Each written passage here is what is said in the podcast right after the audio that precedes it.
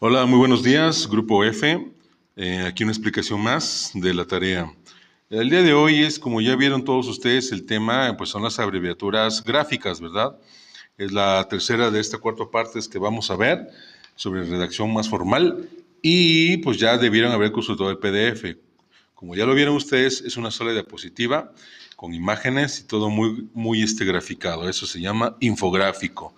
Eh, es una sola imagen o diapositiva donde viene todo muy condensada la información y muy básica y muy clara.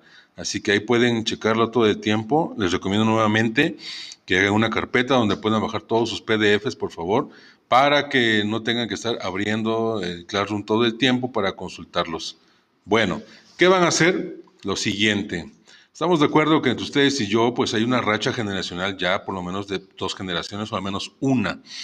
Entonces, Vamos a suponer lo siguiente. Para practicar las abreviaturas gráficas, que como ya dije en el, PDF y en la explicación de la clase, eh, hay que conservar un 35% de la palabra original para que se siga entendiendo, ¿de acuerdo? Y hay dos tipos, ¿de acuerdo?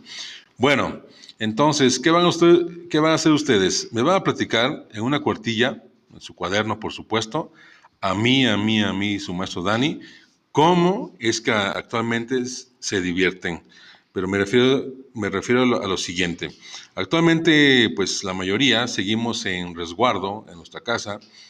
Yo quiero que me recomienden a su edad, que me digan a mí, que ya tengo más de 40 años, cómo divertirme.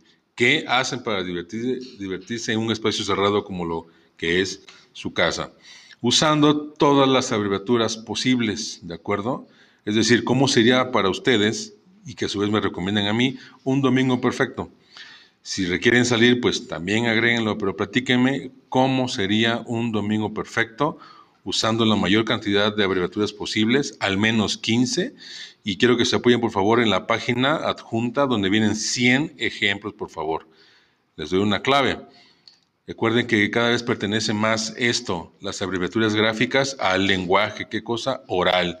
Ejemplos como cole, bus, cine, bici, tele son del dominio popular, ¿de acuerdo?